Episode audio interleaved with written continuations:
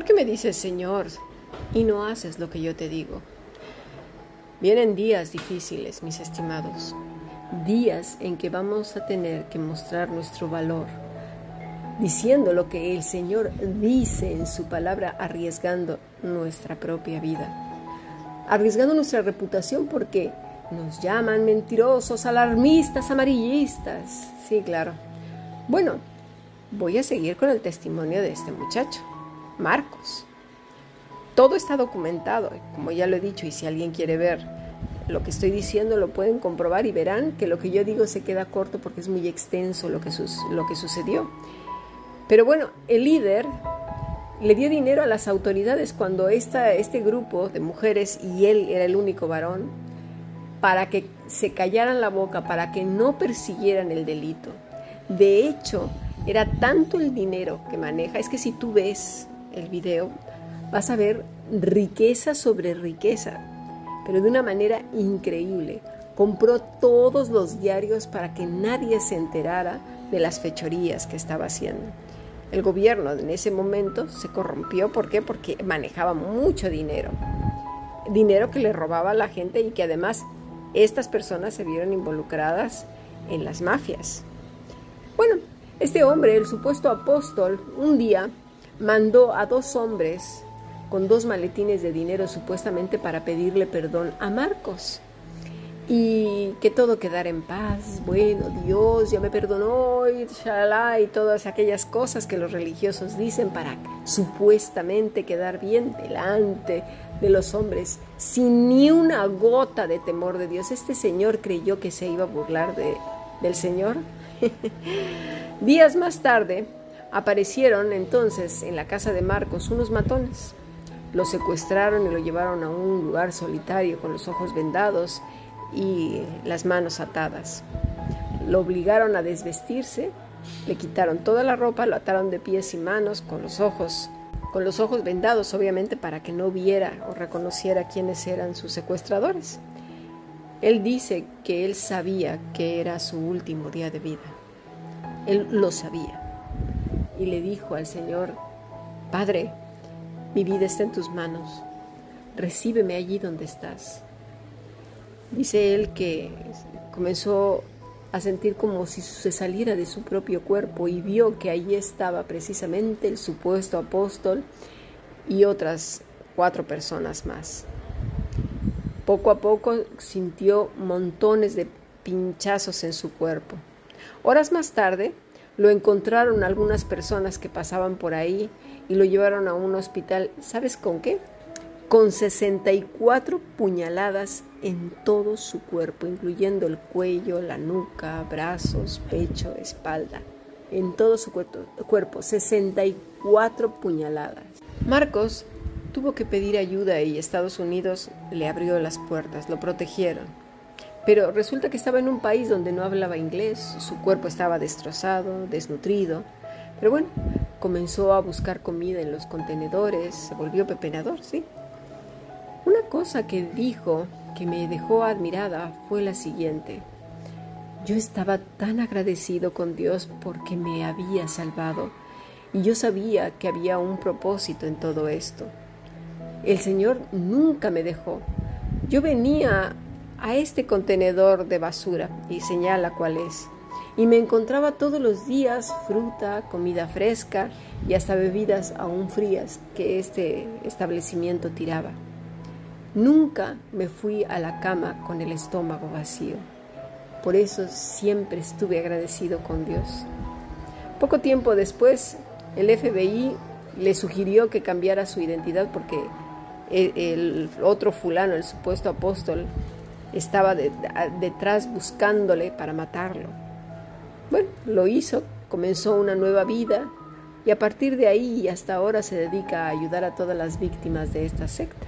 Pero algo que lo tiene muy sorprendido es que hay pastores de ese lugar que no pueden salir de ahí, porque aunque el líder, el supuesto apóstol, fue encarcelado en Estados Unidos y murió, ese miedo a que si te sales pierdes la cobertura, pierdes la protección. Si te sales vendrán todas las plagas de Egipto. Si te sales ya no podrás servir al Señor. Ya no podrás hacer lo que haces. Pero ¿quién se creen estas gentes? Siguen siendo torturados, pero ¿sabes qué? Ahora unos por otros. El mismo espíritu maligno de ese apóstol quedó, pero bien sembradito en el corazón de todos ellos. Eso sí, aparentemente ya no hay abusos sexuales, pero los demás abusos, claro que sí. Aunque la policía está muy atenta sobre ellos, todavía sigue habiendo abusos. Hay muchos testimonios de gente que es maltratada, muchos se tienen que levantar a las 4 o 3 de la mañana para prepararse supuestamente para que el Señor los limpie. ¿Eh? Y esa limpieza pues eh, es limpiar todo el establecimiento, cada cosa tiene que ser pulida, todas las cosas perfectamente limpiecitas, tienen que dejar todo bueno, rechinando de limpio. Pero eso sí, todo es voluntario, ¿eh? Sí, pero un voluntariado forzoso, chantajeado y manipulado, con un montón de versículos y amenazas de que si no, ¿cómo? ¿Cómo crees que Dios te va a bendecir si no haces nada? Hacer, hacer, el rito y la religiosidad bien arraigada. Muchos faraones como Ramsés II hay hoy en día, ¿eh? exactamente iguales. Se dicen a sí mismos los ungidos, los representantes de Dios en la tierra. Yo soy tu Padre espiritual y me tienes que obedecer. ¿Perdón? Faraón se hacía a sí mismo Dios. Y estos igual, tiranos, perversos, manipuladores y necios. Pero, ¿sabes qué? Aparece Moisés, enviado por Dios a la cuna de la civilización, a Egipto allí donde estaban los sabios, el conocimiento, los maestros de los números y de las ciencias médicas y del más allá. Así como este pobre muchacho estaba con estos que se decían el apóstol, el otro apóstol, el profeta, el no sé qué, y bueno, todo el conocimiento en ellos. Igual que hoy en todos los lugares donde se jactan de haber estudiado en las universidades de toda la galaxia y Andrómeda y de más allá seguramente que fueron a las de Star Trek o Star Wars. Ahí seguro ver bien la película y ahí los vas a ver. En fin, pues Dios lo envía a la cuna de las víboras, la misma que dice nuestro amado Jesús en Mateo 23, 33. Serpientes, generación de víboras, ¿cómo escaparéis de la condenación del infierno? Exactamente. Este hombre que se decía apóstol a saber dónde está. ¿eh? Seguramente ahí en el infierno, porque por lo que se sabe, nunca se arrepintió. Los hijos del reino, como dice nuestro Señor Jesucristo, son verdaderamente corderos. ¿Por qué corderos? Porque están identificados con el Cordero de Dios. No son más que su Señor, son corderitos. Y el carácter del corderito ya lo vimos la semana pasada. Y los corderitos son enviados en medio de lobos. Esta es palabra del Señor. La palabra para lobos ya también la hemos visto. Lucos, de pelo blancuzco. De raíz luque, que es luz. Sí, en medio de los hijos del que se disfraza de ángel de luz. Pequeños diablillos. Pero ojo, ¿eh? No por ser pequeños los males son menores. No, es porque son hijos de su padre el diablo, como dice el Señor. Moisés entonces iba a dar un mensaje precisamente a uno que era hijo del mismo demonio. Y más le valió obedecer porque las consecuencias iban a ser el juicio sobre juicio. Pero claro, él dice, ¿y quién es ese Dios? Veamos qué dice Éxodo 4:21. Y dijo Jehová a Moisés, cuando hayas vuelto a Egipto, Mira que hagas delante de Faraón todas las maravillas que he puesto en tu mano, pero yo endureceré su corazón, de modo que no dejará ir al pueblo. Hasta aquí vamos a leer. Y en este punto a lo mejor pensarás, ah, claro, Moisés lo tenía más fácil que yo, pues las maravillas. ¿Yo qué? ¿Yo qué tengo? No tengo nada, yo no hago maravillas. Bueno, yo te digo que tienes cosas aún mayores que Moisés. ¿Sabes qué? tienes a Cristo en tu corazón si es que Cristo es tu Señor. Y no solo eso, al Espíritu Santo de continuo, si es que hay permanencia en Cristo. tienes algo más. Y esto sí que no lo tenía Moisés. Las sagradas escrituras que son palabra fiel. Y además el testimonio del Espíritu Santo que nos da las herramientas para hacer y hablar lo que conviene. Y esto no es garantía que todo vaya a salir maravilloso.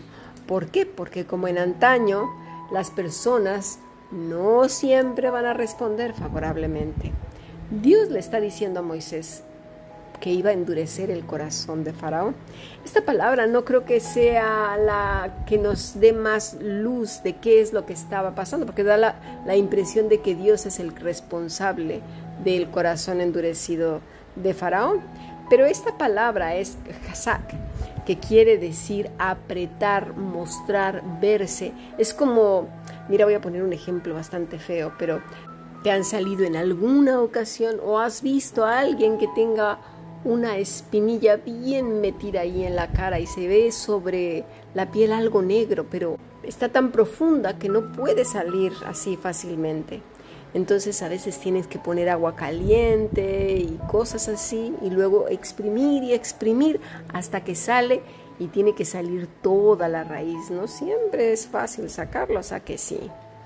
Bueno, Dios iba a hacer eso, apretar, mostrar, que se viera, mostrar el calibre del corazón de este hombre perverso. Y mira, ¿sabes qué? Lo está haciendo hoy mismo con esta generación. Está a punto de separar el trigo de la cizaña, los cabritos de los corderos, el árbol de buen fruto y el árbol del fruto podrido, el pámpano verde y brillante del pámpano seco y en el suelo. Apocalipsis 6, 12 al 17 dice así. Miré cuando abrió el sexto sello y aquí hubo un gran terremoto, y el sol se puso negro como tela de silicio y la luna se volvió toda como sangre, y las estrellas del cielo cayeron sobre la tierra, como la higuera deja caer sus higos cuando es sacudido por un fuerte viento, y el cielo se desvaneció como un pergamino que se enrolla, y todo monte y toda isla se removió de su lugar, y los reyes de la tierra y los grandes, los ricos, los capitanes, los poderosos, y todo, fíjate, todo siervo y todo libre, se escondieron en las cuevas y entre las peñas de los montes, y decían a los montes y a las peñas, caed sobre nosotros, y escondednos del rostro de aquel que está sentado sobre el trono y de la ira del Cordero. Porque el gran día de su ira ha llegado. ¿Quién podrá sostenerse en pie? Hoy Hoy es el día en que estás escuchando lo que vendrá. Y así como las plagas vinieron a Egipto y no faltó ni una, todas, mira, todas y cada una de las cosas que el Señor ha dicho vendrán sin faltar una. Mateo 5:18 dice así, porque de cierto os digo que hasta que pasen el cielo y la tierra, ni una jota, ni una tilde pasará de la ley hasta que todo se haya cumplido, de manera que cualquiera que quebrante uno de estos mandamientos muy pequeñitos, y así enseña a los hombres, muy pequeño será llamado en el reino de los cielos. Mas cualquiera que los haga y los enseñe, éste será llamado grande en el reino de los cielos. Faraón fue un necio, y en cada advertencia mostró su rebelión en contra de Dios, su odio ponzoñoso y su desprecio. Hoy el hombre está recibiendo advertencia sobre advertencia de los voceros del Señor y el juicio se está viendo venir, es evidente. Y cuando digo voceros es como el cartero, no se apropia de la gloria de Dios, simplemente es el cartero que llega y da el mensaje tal y como lo hizo Moisés, tal y como lo hizo José. Mira, todo, absolutamente todo lo que ha dicho el Señor será, fue y será por siempre. Tus palabras y mis palabras no tienen peso, ni fuerza, ni vida, ni eternidad. Pero la palabra de Dios es vida, peso y eternidad y también juicio. Pero también es misericordia y perdón para quien lo busca. Faraón no quiso escuchar. Prefirió a sus magos, sus sabios y maestros los de la luz del mundo y muchos otros que siguen excusando y justificando a, líderes perversos que, que, son mentirosos, que no quieren reconocer que están equivocados, que están enseñando mentira sobre mentira.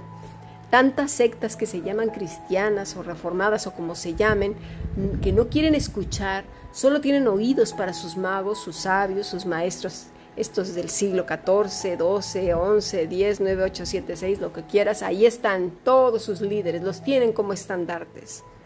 Mira, Faraón y sus magos, sus aduladores y serviles maestros, todos no se libraron de la muerte. Ahí quedaron sus cuerpos, vacíos de vida, y sus almas, bueno, no sé, seguramente con su padre el diablo.